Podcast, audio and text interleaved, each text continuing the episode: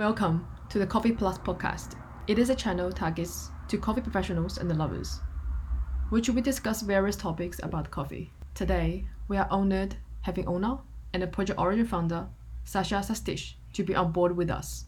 As a key man in the coffee industry, he leads his team, bring enormous contribution, move the industry forward to a better future. This episode, Sasha will share with us his career life, what makes him so obsessed with coffee. Thank you and welcome. Yeah, thank you for having me, first of all. Uh, my name is Sasha Šestić. By many, I'm known as a World Barista Champion in 2015. Um, yeah, I'm the founder of Ona Coffee, Project Origin, father of two. I have uh, two beautiful kids, Anna and Alex. Anna is 19 years old, Alex is 14. I've been married now for 21 years with my gorgeous wife, Betty. And um, yeah, I'm coffee obsessed. I know I'm involved in a coffee from uh, being a coffee farmer, working with uh, so many coffee farmers all over the world. Um, my deep passion is relationship with the farmers.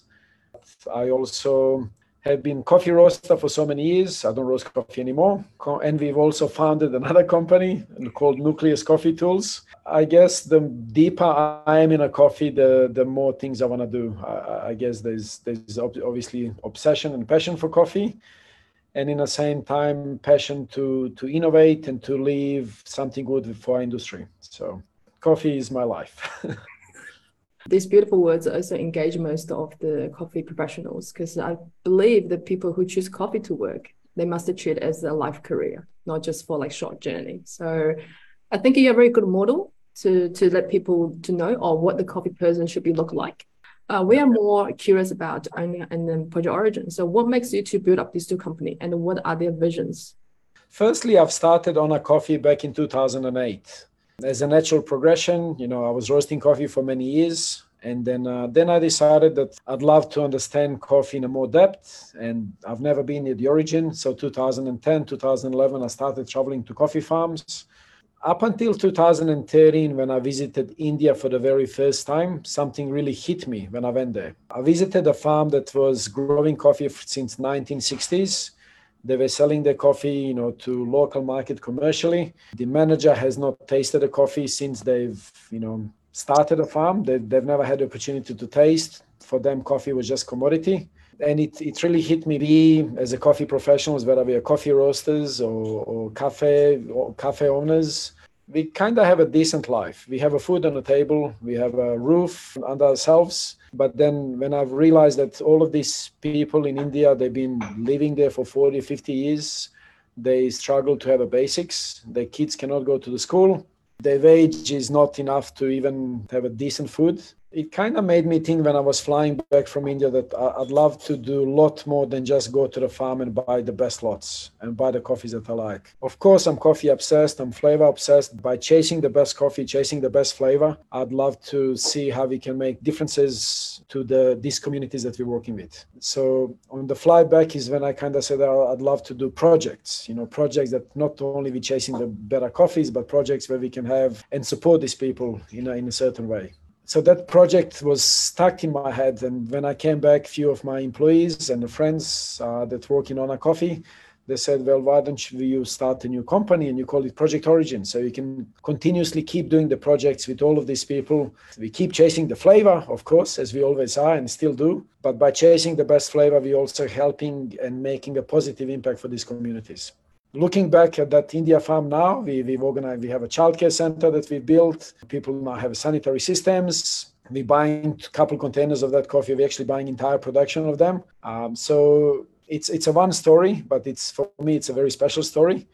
And as Project Origin grows, we want to continuously keep doing more of these stories throughout the world. Uh, so that's why we do what we do, and that's why Project Origin was born. And we we still are, I guess, waking up every morning for that same reason. Thanks. You might have heard of this. The Chinese consuming market is booming in the past 10 years, not only for the commercial chain like the Starbucks, but also in specialty coffee industry. So new coffee shops opening every day. As a biggie customer, I have to say that they are serving the some of the best coffee in the world to the locals. So have you been ever to China before? And what do you think of the Chinese coffee market? Uh, yeah, well, I have been in China many times. I think mm-hmm. 2016 and 17, I've been there probably two, three times a year. what I remember Chinese Chinese market is you know back from 17 or 18 I think was my last visit. So I haven't been there for four years. Uh, but I do remember going there in 2015 for the first time, and 16 and 17. Every year, it's it's um, changing a lot, very fast. In 2015, what I've seen in the coffee shops look beautiful, they, they look really nice, very nicely designed, but maybe execution of how coffees are made or how coffees are roasted, it was not on a high level. Uh, but then following year, you know, I can see that beans that they're buying are, are greater quality coffee beans, but maybe not understanding of brewing was there to the level as well. But with my last visit, I was very surprised to see how fast people are improving and, and how beautiful coffee they, they are serving across many cafes that I visited in Shanghai or Beijing or Wuhan. And I think I went, where else did I go? Shenzhen, I went there as well the thing that impressed me the most is the passion and energy. Like you mentioned earlier, like people can see in your eyes how much passion you had for your coffees. And that's exactly what I could see in so many people in China that the love for the industry, the love for the coffee, it's been impressive. And uh, it's something that I take back to Australia and I kind of, wow, I'm actually inspired by this as you know that Australians they're proud of their coffee culture, right? So how do you define the coffee culture? And in your opinion, what are the differences in coffee culture comparing with different countries? For example, the Japan, Europe, and the States. Yeah, I think if I can sum it up in a few words, Australian cafe culture is it's not only about the coffee. It's about going out. It's about hospitality, and uh, and the food as well. I think many Australian cafes incorporate uh, the, the brunch menus, which are very successful. Uh, a lot of chefs that used to work in a fine dining, they are actually now becoming uh, frontiers of the Australian cafe cultures. So when we are going out for a coffee, we're not just going out for the coffee. We're going out for amazing food that's married with that coffee. But I believe more than anything else, hospitality you mentioned Japan. I, I, don't think we are like Japan yet. We can learn a lot from Japan and hospitality in Japan. For me, it's second to none. We definitely can define that Australia culture has its own culture and it's a little bit different than anything else out there. Doesn't mean it's better or worse, but it's just what it is. Yes, I, I totally agree with that. Then could you please talk more about the differences between Australian coffee cultures and the States? I mean, when we when we look at Australia, traditionally we're very espresso-driven culture. Uh, mm-hmm. So a lot of espresso coffees, a lot of milk-based coffees as well. Uh, and up until 10 years ago in Australia, we hardly were serving any filter coffees. And I think we, which is a bit of advantage because now that we have introduced the filter coffees, we have introduced the V60s and pour over single serve coffees, which is you know high level coffees. But in Australia, in a, in a USA, what I've seen, there's a lot of um, you know batch brew coffees that you know may, maybe they might be sitting there in the cafes for hours and hours and hours, and, and a lot of people are used on this and they're okay with that profile. When we come from Australia to enjoy these coffees, we don't really connect with them as well as much because of the I guess different tradition or different nature. In in USA, I have not at least seen much that the many cafes where you have this traditional cafe like in Australia, like Seven Seeds or Proud Mary, a lot of attention to detail on a, on a deco, a lot of attention to detail on the food, like really high level execution. Uh, in USA, it's mostly coffee and pastries. YouTube channel, you're talking about the part is called uh, leadership. So in there, you mentioned that during the COVID happening, you changed your strategy and you're sending lots of coffee to overseas because of the currencies dropped a bit low and uh, it will be more beneficial for um, overseas consumers to buy from Australia. So, you know, it's really popular amongst the Chinese coffee consumers. They will go through different platforms as a subscription or a group deal to purchase each new release. And what would you like to say to them? I'm thankful that people are enjoying our coffees in China, first of all. When COVID started, we did have a strategy to, you know, to be able to welcome all of the inquiries from overseas I don't handle that myself. Thanks God, I don't need to. Uh, so so Hesta is doing a great job by by handling international inquiries and everything else. Uh, but in the meantime, we have we have strategized where we made a number of different programs for people that enjoy our coffees. We have a program that we call a guest roaster program. So anyone can um, kind of make an inquiry on our website, and they they get a um, notification and information to be able to purchase our coffees as a guest roaster. We also have um, more like a wholesale program where cafes are willing to commit more and, and buy, have our coffees as house blends and uh, and obviously have a certain number of volumes. And that way, when they have a wholesale program, not only we sell the coffees, but we also prefer to provide the videos that are done by our head trainer, Hugh Kelly, uh, how to get best out of the coffee, how to age the coffee, how to extract the coffee. So that way, you know, with this new world, with digital, uh, we have adapted our business that we can continuously having that communication relationship mm. and also the training, even though we cannot physically be there in this in these particular countries. So it really helped us to think a little bit differently. Um, how do we connect someone that is, God knows, somewhere in Dubai or in China, in uh, in this you know little suburb or little cafe, but they still feel connected with what we're doing every day here.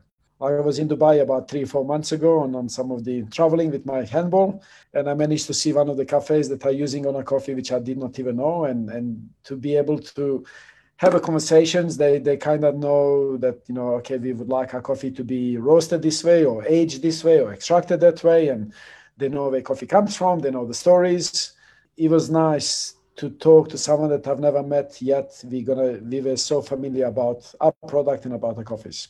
Because the things we mentioned about the COVID, so I wanted to finish the leadership questions as well, just together. Because we have a very um, interesting group, which we call as Cut Hand Group, formulated by uh, real coffee lovers. I think right now they have like 2,000 plus or even more members.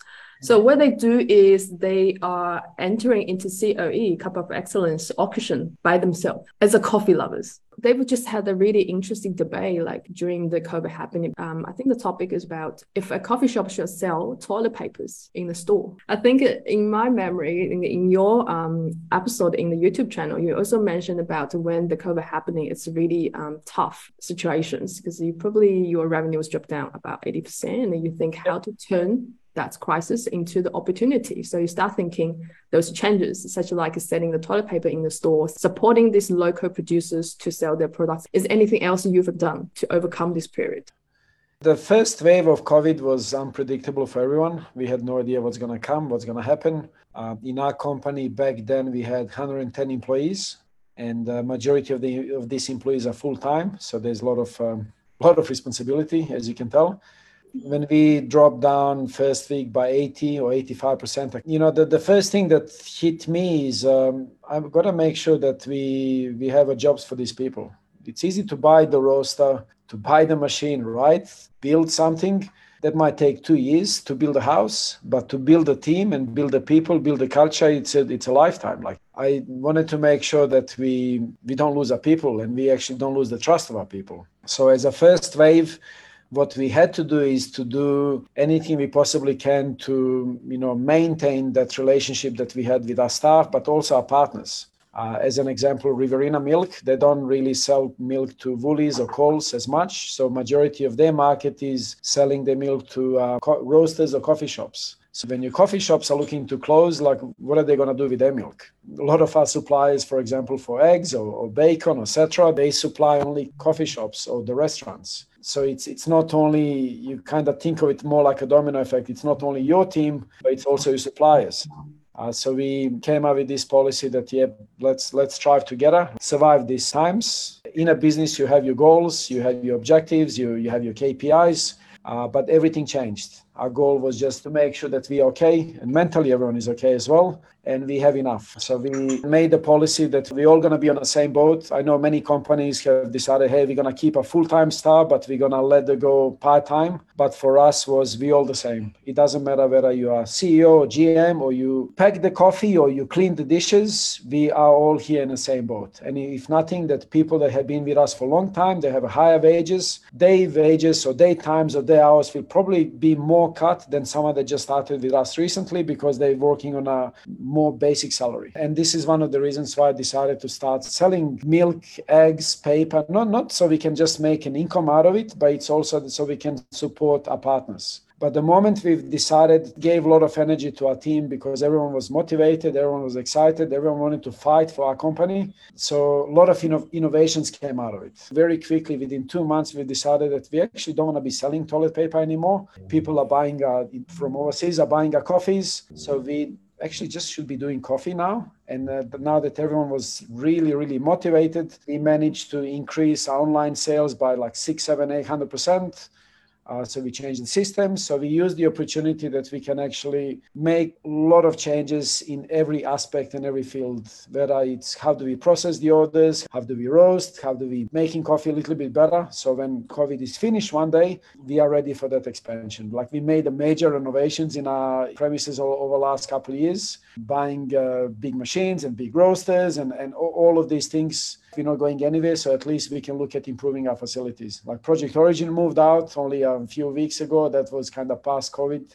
So, um, of course, a lot of crises, but a lot of opportunities. And I believe as a company, we have used these opportunities to the maximum. Now, after COVID, we don't have 110 people anymore. We actually have 150 working with a company. So we've definitely managed to make a lot of changes to not only to grow the company with the numbers, etc., but more importantly to grow a company with a better spirit, better culture.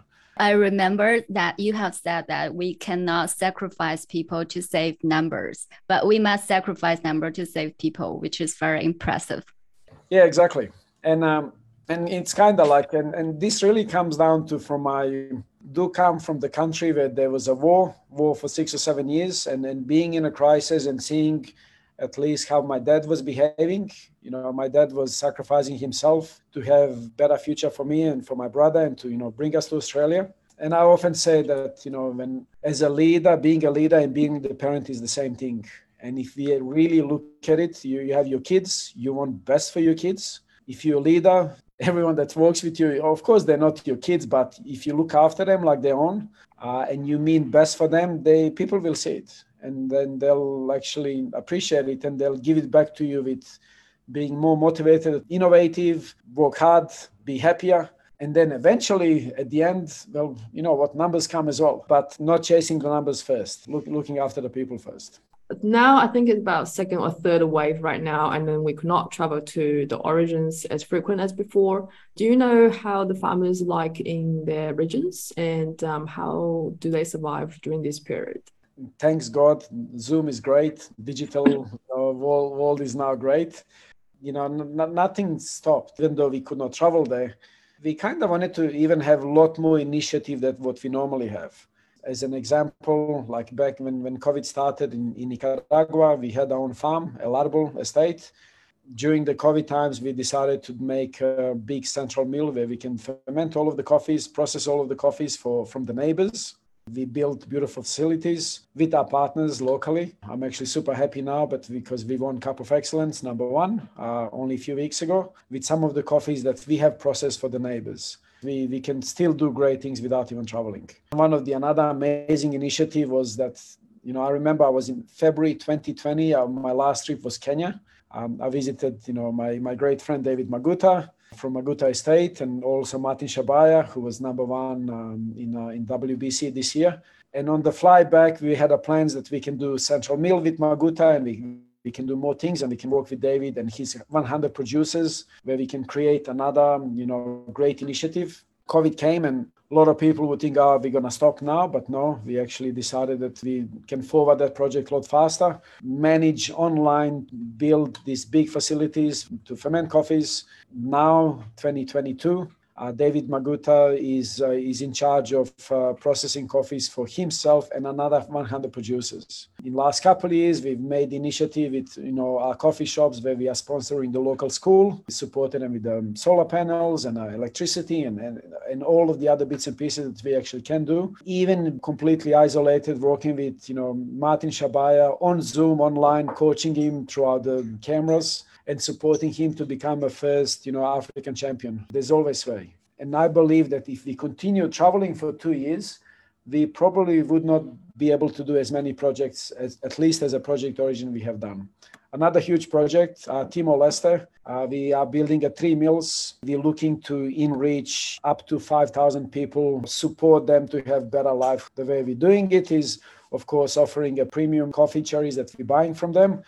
Our general manager is going to actually fly to Timor Leste now uh, within the next couple of weeks, check out the first facility that we have built. Uh, and, uh, and our plan is there to have a three processing plants within the next two years. We can actually export up to 20 containers within the next three years. Because I haven't traveled in, in the last year and a half, it means I have not been in the air in aeroplanes sleeping because I normally sleep in aeroplanes for maybe 50 days a year. So that's 50 days of, you know, almost wasted doing nothing in aeroplanes. Being here and not traveling too much and having a lot of ideas and, and doing a lot of a lot of projects. Sometimes too many projects is a problem because now I'm working 24 seven. But um, so I better, you know, start traveling again and maybe sleep in aeroplanes. It might help. Okay, so what about the CM series with your best friend Jamison Savage? So I think it's like a um, Enigma Opal. Uh, this is kind of series. Are you able to share this program? Of course. I mean, Jamison is the first person that I have introduced commercially how to do carbonic maceration process after WBC. It was, you know, in 2015, and then we've introduced that process to Morgan Estate, to also Finca Deborah, uh, my friendship with Jamison is, you know, it goes really deep. We have decided together to start a new farm, which is Iris Estate in 2017. Some people would probably had the opportunity to taste this coffee in the last five or six months. And I was in Iris Estate in February or March this year as well, uh, continuously helping Jamison to fine tune the processes. We have, in effect, incorporated and we now have an um, exclusive partnership with Chris Hansen. They are one microbiologist, one of the probably biggest companies in the world when it comes down to fermentations, uh, cheese fermentation, wine fermentation, as well as now coffee fermentation. So Hugh Kelly that introduced us with Chris Hansen started that project and we have been collaborating with them to, you know, select specific microbes and we allow these microbes to dominate fermentation in the way that, which is a great addition to our carbonic maceration program. We, we obviously want to keep improving, keep going forward, keep fine tuning and having the opportunity to have a microbiologists to work with us in, in order to you know keep shooting the excellence protecting the coffee from uh, negative volatiles and also allowing a certain yeast and certain microbes to really you know dominate the mass of the fermentation to give us the flavors that so i spent with jay and uh, chris hansen team in in march a good good week marrying microbiology with uh, producing I, I think beauty working with Jamison is because he's so meticulous, he's so detailed. Uh, whenever we have a new project and we want to highlight something new, we always prefer to do it with him because we know that there won't be any mistakes, there won't be any shortcuts. The man is absolute perfectionist. Pick the coffee during the day. And you know a lot of people would go and have a dinner 9 10 o'clock night time while jamison is still pulping his coffees fermenting them. He does not want to wait for them following day to be fermented. It's got to be perfect. Sometimes it's dangerous when me and him are together because we you know it's it's 24 7 so it never stops. But it's it's definitely a joy and i'm looking forward hosting him in, in australia in a few months for the world coffee events I think that's why the reason you can be good friends because both of you don't need sleep you know, Jay, Jay often would say, "Oh man, I, I wish you a lot closer." You know, I, I, wish we, you know, because we don't see each other as often as we would like to. But then we both say, you know what? If we live so close together, it would be dangerous. Like it's, you know, we, we spend three days together and then we make a project for next six months that we need to do because it, you know, with a lot of talking, a lot of discussions, and a lot of ideas. I think it's okay balance that we are not so close. We also invited Jamison to be our secret guest speaker. Let's have a listen what he thinks of Sasha. Hello, everyone. This is Jamison Savage of Savage Coffees, uh, Finca Deborah, Iris Estate, Morgan Estate, and a few others. Um, I'm here to talk about our good friend Sasha Šestić, who really needs no introduction. Uh, what a great guy. Good friend, good person, good family man, and very good businessman. Which is one of the reasons why I have such an affinity for Sasha because he's a genuine person uh, with direction and with passion. So it's refreshing to spend time with, with Sasha and see him at Origin. And um, we've worked very closely together for many years. And we built a, a level of trust that is unique. It's very different. Trust is something that's hard to come by. And uh, not only do we have trust, but we really enjoy each other's company. He's, he's a lot of fun to be around, great sense of humor.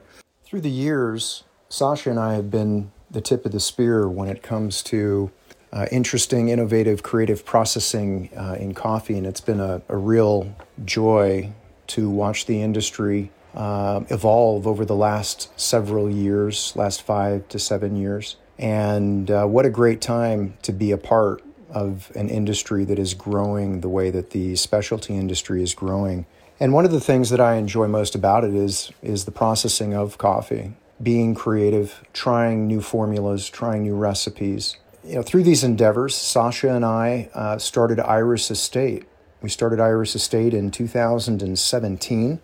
And this exciting farm that uh, starts at 1,800 meters and goes to 2,222 meters is going to be a real gem, not just for the Republic of Panama, but for the industry, we think. Uh, we've planted many different varieties, uh, geisha just being one of them. And uh, this coming harvest in 2023, uh, we'll be uh, showcasing these coffees, these different varieties, these different processes, and sharing them with uh, our global community. So, thanks to everyone who's listening. Um, looking forward to seeing everyone in Melbourne here in the fall. It's going to be a very exciting time. We have several coffees that will be showcased in the Brewers Cup and in the Barista Championship. So we'll see everybody in uh, in Melbourne. Take care and God bless. Next question is my personal curiosity. Because um, be honest with you, first of all, I'm not a really special fermented person like those kind of coffees. I'm more like getting to traditional washed or natural. Yeah. But the best coffee I had so far by CM process is by Ona team or project origin team, I should say.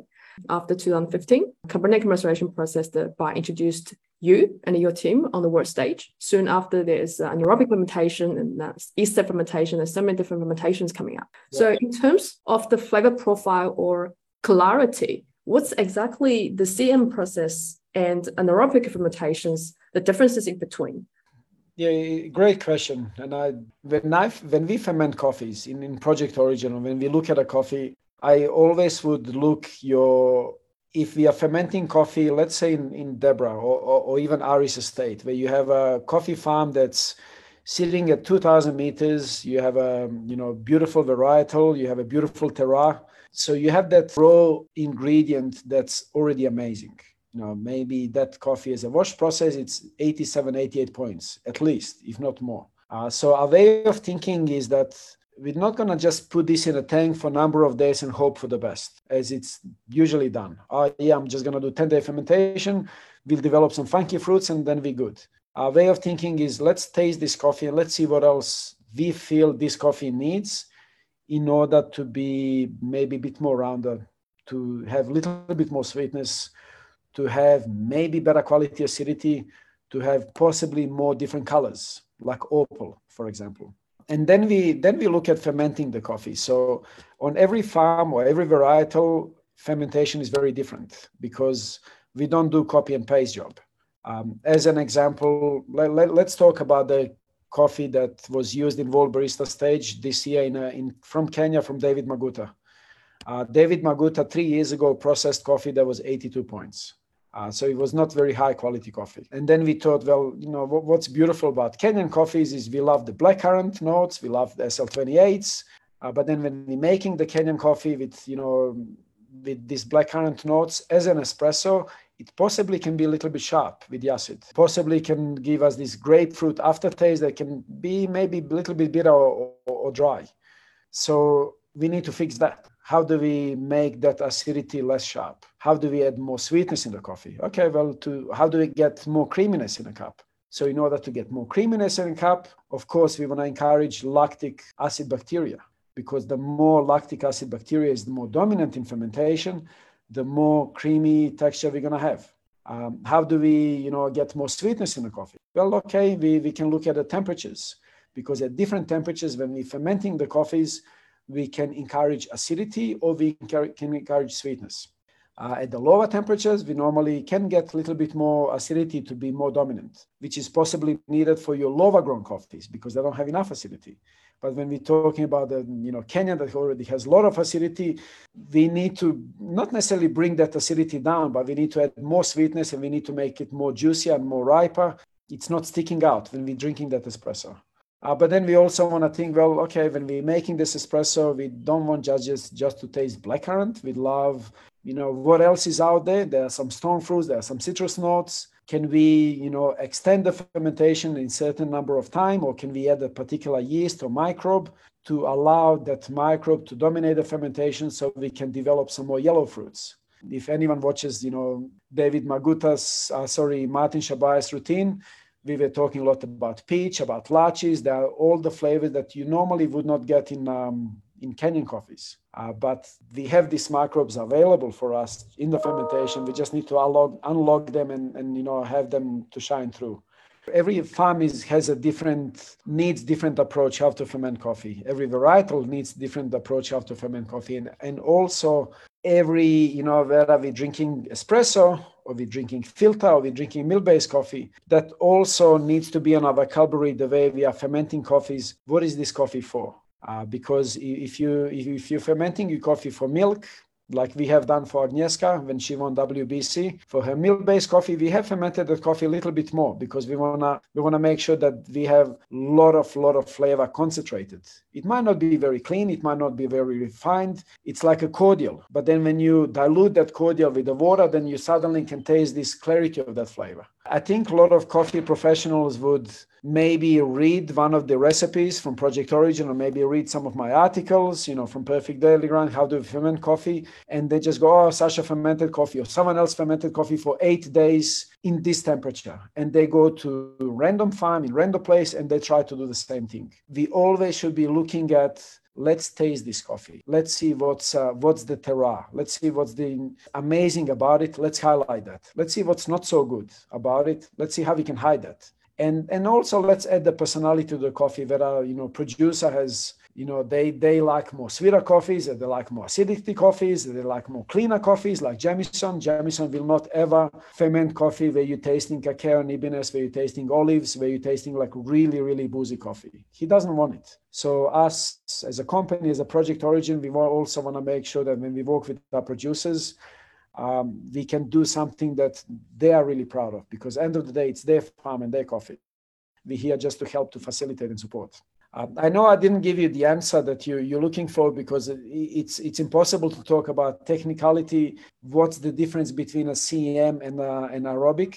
Uh, the main difference is the way we think and the way we the way we taste and what we're trying to achieve of. Uh, and thankfully to all of the work we have done in the CM over the last eight years, it's like you're making a puzzle uh, and you you're putting the puzzle together. When we think of the processing, we have a lot of pieces in a puzzle. By end of the day, we we decide how this puzzle should look like at the end, and we keep chasing that. Sometimes we don't get it at the beginning. As I mentioned in Nicaragua, we've been fermenting coffees for now for four or five years, and after doing it for four or five years, we finally managed to win Cup of Excellence but it was a long journey. It took us four or five years in order to be able to crack, you know, how do we ferment Nicaraguan coffees from 1200 meters in the best possible way. And that's, that is going to be very, very different than how we fermented coffee in Kenya. So it's it's continuous learning and continuous journey, which is making me so excited. Record back last year in August or September, we had a conversation about infused coffee topic. I invited your previous crew, Jim, and also I invited a um, made to measure founder, Jeremy Zhang, and also a Torch founder, Martin, on the board together. It's a discussion panel. We talk about infused coffee, which is just after you released your article in the Daily Perfect Grind. And then soon after you release the second article, try to clarify that you don't try to com- confuse, make people confused about what are you trying to say. So we would like to know what are the boundaries between the special processing like CM and aerobic yeast or an infused coffee. So how do we define? What I'm going to share now is not um, it's not my opinion. It's not uh, rules that Sash came up with. What I'm going to share it's actually the the law or the food law how all of the other foods are internationally looked after. So when we process coffee, if there's no ingredient added to that coffee or flavoring, that should be considered just coffee. where it gets really confusing is because we can process coffee with processing aids. And when we have a processing aid, that means that we're using this support such as yeast or bacteria or even the fruit in order to help to process coffee with, with fermentation. But at the end, if we cannot taste that ingredient or if that ingredient is not detected in the coffee, that is just considered processing aid. Like where, where it gets really, really confusing is you can add lemon in fermentation.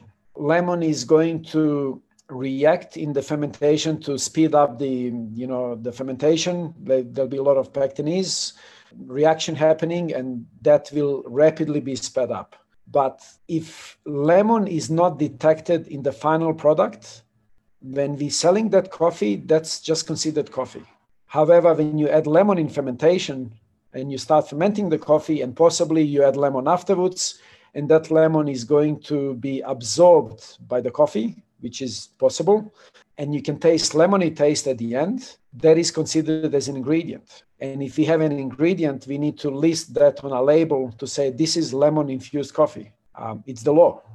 Where it gets really tricky is when we have an allergen. For example, we can use the processing aid like a mango in fermentation. And even though you do not taste mango at the end, that still needs to be listed because mango, for example, in Japan, is considered as allergen. According to the international law, if you're using something as your processing aid and that is allergen, it does need to be listed as an ingredient. Just like when you make, um, you know, when you buy a chocolate and at the end of the chocolate it says it might contain nuts and etc. So I, I think as an industry or as a coffee industry, unfortunately, there's no, there is international law, but it has not been applied to the coffee yet. I have been working with SCA in last six months to helping supporting how to make this more standardized. What is considered flavoring? What is considered ingredient? What is considered processing aid? When we're using allergen, such as nuts or barley or, or whatever, even in a processing aid, that should be listed as an ingredient. You know, we've seen, you know, now koji berry fermentations, and that's okay. But then if you're using um, maybe certain ingredient to encourage these koji berries, but that ingredient is allergen, it should be labeled there. Uh, because end of the day, like our industry is very young and and I, I, think a lot of people are making decisions with emotions and without much education. And I think what we've done since 2015, when we introduced carbonic maceration, we have obviously inspired many people to experiment. But I feel that some people have pushed this experimentation way beyond the limits. And we do need to know what the limits are uh, because uh, we can, you know, potentially harm someone in the future if we don't know what, what the limits are and what we can do and what we shouldn't do. Again, I will say it for the hundredth time. I don't have a problem with infused coffees. Uh, I do have a problem with transparency of be, having infused coffees. Unfortunately, how do people know when are they tasting infused coffees when they don't? Unfortunately, there's not enough education about it just yet, uh, because many people can taste the coffee and they go, "Oh my God, this is the best coffee I've tasted." Some experienced palates would go, "Well, um, this tastes like infused," you know. And then when you do some research, when you send that coffee to the lab, of course, you get a data that coffee is infused. Uh, but end of the day, because there are no rules, there are no boundaries as well. So we're not going to go and point fingers at anyone. But what we need to do is we need to come up with the rules. And then when we have rules, then we can follow these rules. Some producers would have a lot of different fruits on their farm. They manage to put that on their on their tank, and and sometimes it tastes like lemon. Okay, well there we go.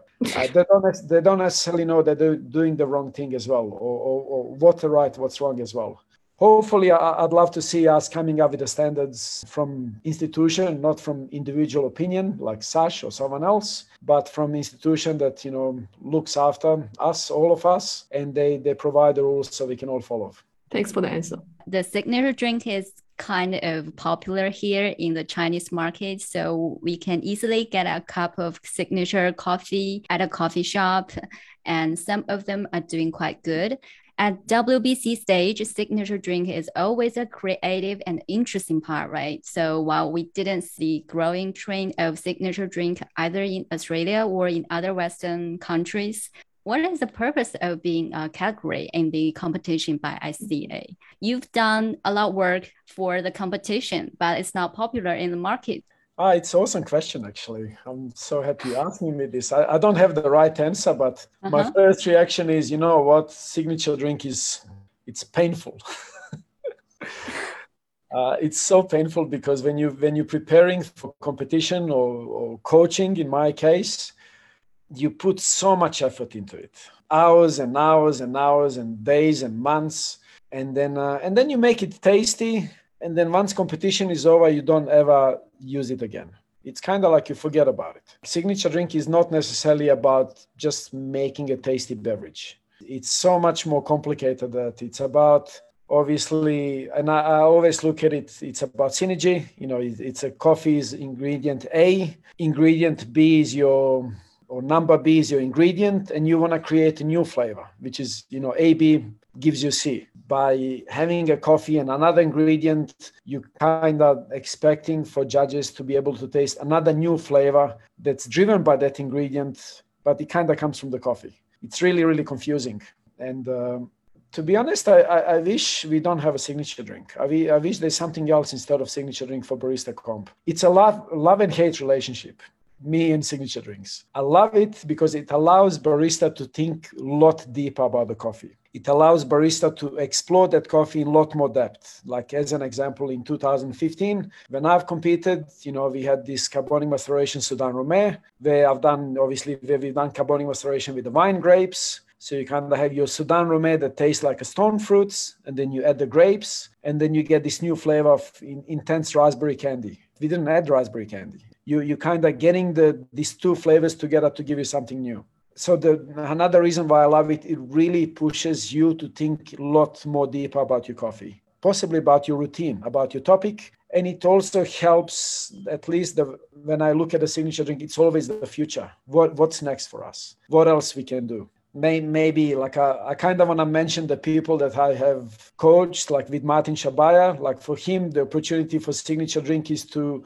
explore you know the the varietals in more depth to explore the root systems to to explore the you know how do we fertilize coffees uh, and to really to allow judges to be able to see it you know, for, for Agnieszka, signature drink was to to showcase, let's drink this together. You know, you come to my cafe and we're gonna enjoy it. So she drank signature drink together with, with the judges and using the ingredients to celebrate the farm or, or, the process or, you know, sending coffees to Australia and roasting with the same. So I think from connection point of view, for me, signature drink can tell a beautiful story. Tell the story about your topic, about your wine coffee, about what you're trying to achieve, about maybe what you would like to see with the industry in the next four or five years. I wanted to see people fermenting with carbonic maceration coffees in the future. When we look at Matt Perger's signature drink in 2013, when he, he had a you know EK grinder, he made a small shot, a medium shot, and a long shot on EK. Uh, you know, different grinds, different shots, different extractions to get different flavors out of the coffee as well. And today we all love using EK in our coffee bars so from the routine it's a beautiful because you can really see what competitor is willing to do and to kind of reaffirm that theory makes sense throughout another beverage. Why i hate it is you finish the routine you finish all of this preparation and you don't ever come back on a signature drink. Like you don't see as you said you don't see the signature drinks in the coffee shops why? Because it's really difficult to replicate. It's so hard because we are so specific about the details, about preparation, about everything that is almost impossible to make it the same like you did on the stage. So you just forget about it and you, you move on. Just for your information, because um, our previous guest, which is um, joined our one of the episode, and she has a little shop in Shanghai, I think about 30, 40 square meters. And she's specialized in signature coffee. So I think the recent activity shift down is listing your coffee on WBC 2015, and then she replicated and sell in her store, which is really interesting, I think. So we are thinking while the border restriction released in China, we also would like to invite you again to back to China, mm-hmm. to Shanghai, to Beijing or Shenzhen, whatever you want to. And then let's explore the market there. You will be find really impressive, amazing coffee shops. So competition part, which is like my personally as a um, coffee person and also the others. For freshmen who are willing to attend competitions, but they are lack of money in reality, what would you suggest them to do? Yeah, I mean, barista competition is getting more and more difficult uh, when it comes down to finance uh, because it, it's getting more and more expensive. Uh, and that's that's the reality you know and we, we can see the trend is that there's less entries in these competitions as well. Like at least in australia we didn't have as many as we normally have in the last couple of years. Uh, and I, I, do believe that you know one of the main reasons is it's actually hard to prepare. You know you got to have a machine you got to have a number of grinders. It's it's extra difficult now that you have a, to use sponsors grinders. Back day back in my days you could use any grinder uh, but now you're kind of forced to buy the grinder that um, is provided by the sponsors, or you know that's that's not cheap. So, um, but that also doesn't. It's not as accessible as it was. That that's for sure. But I think people that have not competed before. Number one is they they kind of need to know very clear reason why they're competing, uh, and and the reason should not be I want to win. You know, winning is the result of your actions. It's just the award at the end.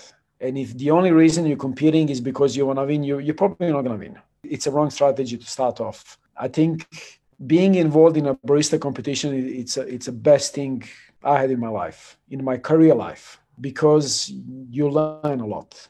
You know, in first one, two, or three years, even four years of competing, it's all about learning it's about, all about developing and, and not learning only technical learning, how to make better coffee, how to be better technically minded, how to understand better ratio, how to understand better green beans or roasted coffees. You, you're learning about yourself. You're learning about why do you like coffee? You mentioned earlier when you when you talk about coffee, you, your eyes shine. But okay, let's talk in, in more depth now. Let's not talk just about the surface let's look at this iceberg and, and see what's really beyond this iceberg. Why do you like coffee? It's a hard question. I started in the coffee industry in 2003. And up until I went to India, when, I, when it was 2012, so it's nine years being in a coffee, I did not know the reason why do I actually like coffee.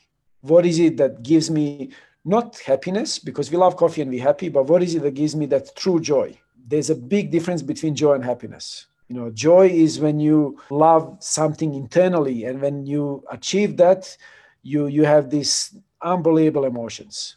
When i go to india and when i see that kids now go to school there's a bus there and there's a people have a decent living. And of course i taste amazing coffee. That gives me joy. It makes me happy when i taste beautiful coffee. But does it give me joy? No. I just taste a beautiful coffee it's happy and i forget about it. But when you have a joy when I can, you know, when I could support Martin Shabaya to be the first African to win, to be in the finals, when we could support David Maguta that was calling 82 point coffee two years ago, and now he's actually one of the best producers in the world. But we know that David Maguta has supported another 100 producers to change their lives. And when I receive an email or, or what Instagram message after the finals from a random lady in Kenya that's crying and said, Thank you for doing this and then I'm crying with her, that's a joyful moment. But I, I know what makes me happy. I know that, you know, making these positive changes for the farmers, for this, you know, for these communities. And uh, and when I have that moment, of course, you know, you remember them, them for the lifetime. So what I'm trying to say is that competitions have pushed me to find my true joy in a coffee. I wake up every morning when I go to work and I love what I do. When I have a bad day, I never give up because I love what I do. When you do something that you don't like and maybe you're very good at it, you will continue doing it. But the moment you start having a hurdles, the moment you go, oh, I failed, I failed, I failed, you don't like it, you know what? You move on, you do something else. But when you do something that you absolutely love, no matter how many times you fail, you're going to get up again because that's exactly what you love doing and you know me competing for six years in australian competitions and failing and failing and failing and failing. Nowhere in the world i was thinking i'm going to give up because this is what i love. Even though if i don't win it doesn't matter. I enjoy the journey i enjoy the learning I enjoyed the meeting people in all of these amazing competitions. I met so many amazing people throughout the comps. When we fail, we fail together. When we celebrate, we celebrate together. The beautiful community that any country I travel around the world now, there's a lot of friends that I meet through these competitions. So doing competition, it's it's not really only about you know are you going to hold that trophy or not. It's about learning, technical learning, learning about you as a person, learning to find yourself. Why do you stand for in a coffee industry? And, uh, and also having this incredible opportunity to meet so many amazing people uh, and, and together helps you to go to work with a smile and to go home with a smile as well, no matter how beautiful or hard your day was. It's hard. I know it's hard, but keep doing it. And if anyone is willing to compete, do not stop after one year. You really minimum five or six years you have to be in this circle because first three or four years are the hardest but after three or four years things change you find yourself you you actually look back wow you met so many amazing people. Project origin general manager habib i met through competitions one of my best friends. We connected for the similar reasons. Now we are you know traveling the world and, and together working with the farmers and doing all of these crazy things. Uh, and I, I met so many people through this platform. So keep going. Don't stop. Yeah so just before the conversation i asked the Ike are you going to compete again next year? So she doesn't answer me. now I'm going to ask it again. oh, I don't know. That's really somehow it's really touched me because I was keeping asking myself why I have to compete. Since I joined this year Brewers Cup, so my boss asked me, Ike, why do you want to compete? I give the answer, but I think the answer I give it to wasn't really satisfy her as well as myself. I'm not looking for a crown for sure. Uh, I, I, want some experience. I want to know how the phenomenon is like. I want to know what potentials can I push up to. That's yeah. the reason I want to attend this year. That's why, though I was a very fresh roaster, just started six months ago. I sourced my coffee this time. I roasted myself. I brew myself. I know there's lots of imperfection in during the journey, but still by the end, I was I'm, I'm happy on what I'm achieved. I also learned a lot. Next year, I was really thinking about it because I think I need to make money first. Perspective questions asked before, but if you're really passionate about one subject or one object, there's always a way. This is about more a little bit professional on the green bean side. Um, since 2011 to 2019, Geisha is a luxury varietal present predominantly on the world stage. After 2019, we see it changes competitors start using the rare varietals such as either uh, like Sudan Rume, you competed on 2015, Sidra, uh, Eugene is very popular, especially from last year. So behind the phenom- phenomenon, what kind of informations do you think those competitors would like to pass on to consumers or to the whole market chain? I mean, it's been nice to see different species coming in a game, like obviously with Eugenioides and Sidra as well. I'm a huge fan of Sidra. There, there's so many different varietals as well that I believe are still amazing, and they they will come to the world stage as well. Kind of like Typica Mejorado from uh, Ecuador, another one of my favorites. I think some, sometimes people look at a geisha and they criticize it, and uh, I think we should be thankful that we have a geisha as a varietal. It's it's done unbelievable jobs for all of us in the industry. Ten years ago, it was a crazy to have a coffee to be sold as a green bean maybe for 20 30 40 dollars a pound. That was like oh my god 40 dollars a pound what? That's too expensive. But you know thankfully to best of panama auctions and everything we can now see these coffees on auctions getting sold for thousand dollars a pound. And we all as an industry should celebrate that. We should not be looking at judging oh, is it really worth that much uh, because when you look at the wine industry, when you have a bottle of wine sold for five, ten, fifteen thousand dollars a bottle, everyone that's in the wine industry, everyone wins because the expectation of that industry is, is a lot higher and a lot deeper, and it's not considered maybe commodity. While by many people in the world, coffee is still considered commodity. So more different geishas or more different Eugenioides or more different sidras we have that can really elevate our industry, it, it's best for everyone. So I, I, do think it's it's amazing that people have decided to use Eugenioides uh, on a world stage. Now we all talk about it. We of course know that there are 124 different species. We only up until you know last year would use Arabica in competitions now we're starting to think different species. We're starting to think Eugenioides, we're starting to think Liberica. That was completely neglected. And you know, Liberica is grown in Malaysia, in like a lot of Southern Asian countries. Industry is on decline. Even last week, we had one of our competitors, Danny Wilson, using Liberica in coffee and good spirits, you know, finishing number five in the world. But then many coffee professionals last year would taste Liberica a year before and two years ago, and they go, oh, I'm not going to even taste it. It's, it's not good. I don't want it. So I do hope that, you know, this is, um, I don't know, maybe wake up call for all of us. Let's explore all of the other species. There's so many of them. You know, there, there's, you know, Racemosa, there's so many other ones and maybe let's let's not have a quick taste, overlook, and then move on. Let's see.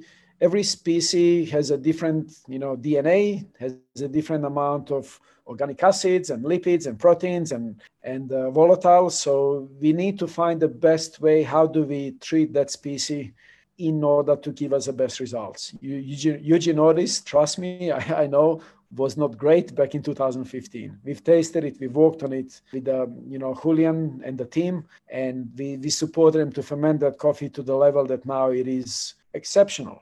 I personally would love to see more more different coffees pushing the boundaries and pushing the, the envelopes in, in any possible way. Thank you very much. All right. Through your documentary, you mentioned about the hidden. So you choose a hidden to be a coach in 2015. Uh, I'm curious about why did you choose him to be your close partner, and also what should a great coach look like? Okay, well, great coach needs to be handsome like Hide. so the the reason why I chose Hide is um, I I watched his routine in 2014 and uh, I've watched with how much passion he spoke about relationship with him and the farmer. I, I, could see that you know he treats all the people in the same way, no matter where they're from. And of course, I could see that he's crazy professional, crazy precise, very very respectful. So he made very good impression for me when I watched his routine. I was lucky enough when Hidenori Izaki was invited by ASCA to around Australia and to do his inspirational talks. So I was lucky enough to meet him in Sydney in 2014. And when I met him, he seemed very humble, very down to earth. We connected maybe on a, on a personal level. You know, he's always late. I'm always late. he's not, even though he's very organized on the stage, he's very, very fun, very charismatic, very wild we we like coffee for similar reasons. Like we like coffee because we love coffee, but we also love you know being with the people. Uh, we're a little bit loose, both of us. So the more time I was spending with him, the more I felt connected. And then uh, and after spending a couple days with him, I did ask him to coach me because I, and I could also see that he can get something out of me that I never managed to to get. You know, I would not consider my preparations as precise, as detailed as I needed to and when Hide told me, asked me a lot of questions, do you do this? Do you do that? No, I don't. I actually realized that my my preparation was a little bit cowboy style, and it was not was not good.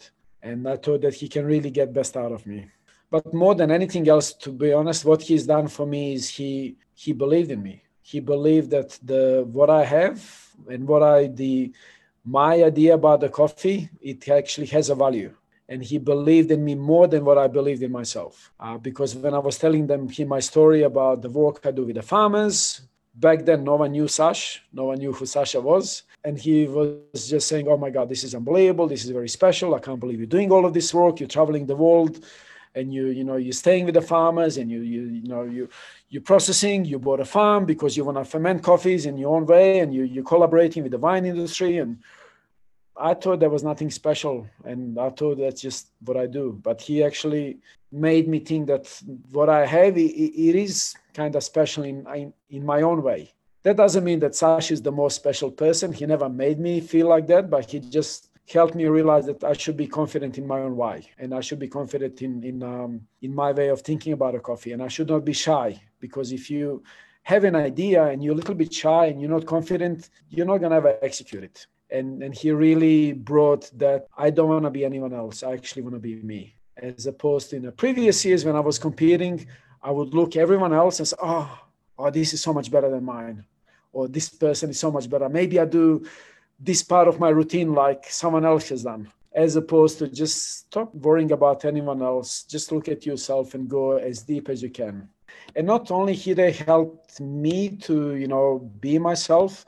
I've actually he is my inspiration. He's my mentor. He's my best brother now and uh, my my best friend. But he has actually helped me to think like that about the business, about everything. And even these days, when I coach anyone else, I'm using a phil- Hide's philosophy. How do we coach? You know, anyone that I coach, I don't want them to do something that I think they should do. I try to dig deep in their why, in their values, and help them to be best version of themselves. We all love coffee for different reason. Find out as a coach, as a mentor, what's the reason why they like the coffee and make sure it's it's super clear, super precise, and, and it, it shines.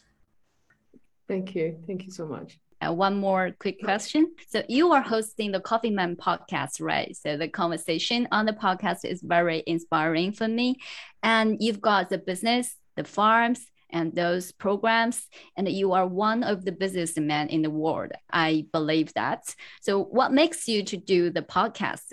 the, the reason I wanted to do podcast is to be able to, you know, to share the experiences we have gone through and then some of the struggles and some of the especially with what happened with the covid everyone was in a lot of fear everyone was going through a lot of different things at the time i had a business business coach helping me with you know with my mental state and that business coach also does his own podcast uh, craig jones and then Craig thought, well, Sash, maybe maybe we should do a podcast about you know what you and Ona and project origin have gone through. Uh, he found it inspiring that you know the way we have conducted ourselves during these times. So we thought, well, let's let's do a podcast about leadership. Uh, so the first season is is all about leadership. He was a wonderful host, and that that finished. But then when we went to you know coffee competitions in Milan last year, I didn't realize like how much I was involved in that, you know, competition world and talking about, you know, coaching, you know, working with Kelly and and, and obviously Sam Cora Rosta working with uh, Matt Winton and you know having a Charlie and supporting a Charlie and and working with David David Maguta and obviously celebrating a world barista champion Diego Campos. So I thought, well, I'd love to do next podcast about these champions, but not necessarily do technical podcast talk about the story, talk about the struggles, talk about the the mm-hmm. whys, what was easy, what was not easy, what was difficult. Anyone that's competing, they can kind of relate that story because everyone sees the success. Everyone says, hey, Matt Winton is a world Brewers Cup champion or Charlie is a world cupping champion. But when you really listen to Charlie's story, you learn, oh my God, you know, there's a discipline, there's a reason why, there's a, there's a things that he's done in the past with, with all of the struggles. Uh, so you kind of have a 50 struggles in order to have one success. And when you have a success, everyone sees success. They don't really see what's behind the story. So if anyone has not seen the podcast, there's a few of my favorites in the mm-hmm. podcast, like Martin Shabai is my favorite one, definitely. But I really enjoyed doing the, the season with uh, Diego Campos. He's a beautiful man uh, and, and very inspiring. So each one of these people are super, super, super inspiring for industry and sharing the knowledge, sharing the, the stories, the, you know, the everything.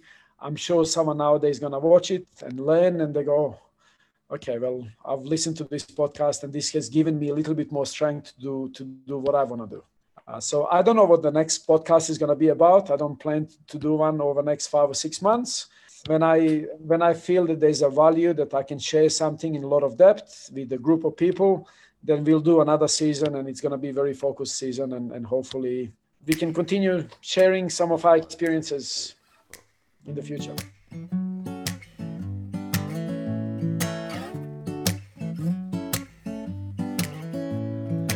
Landed on the moon and took a look at the stars, and she said, My oh my, how we've come so far.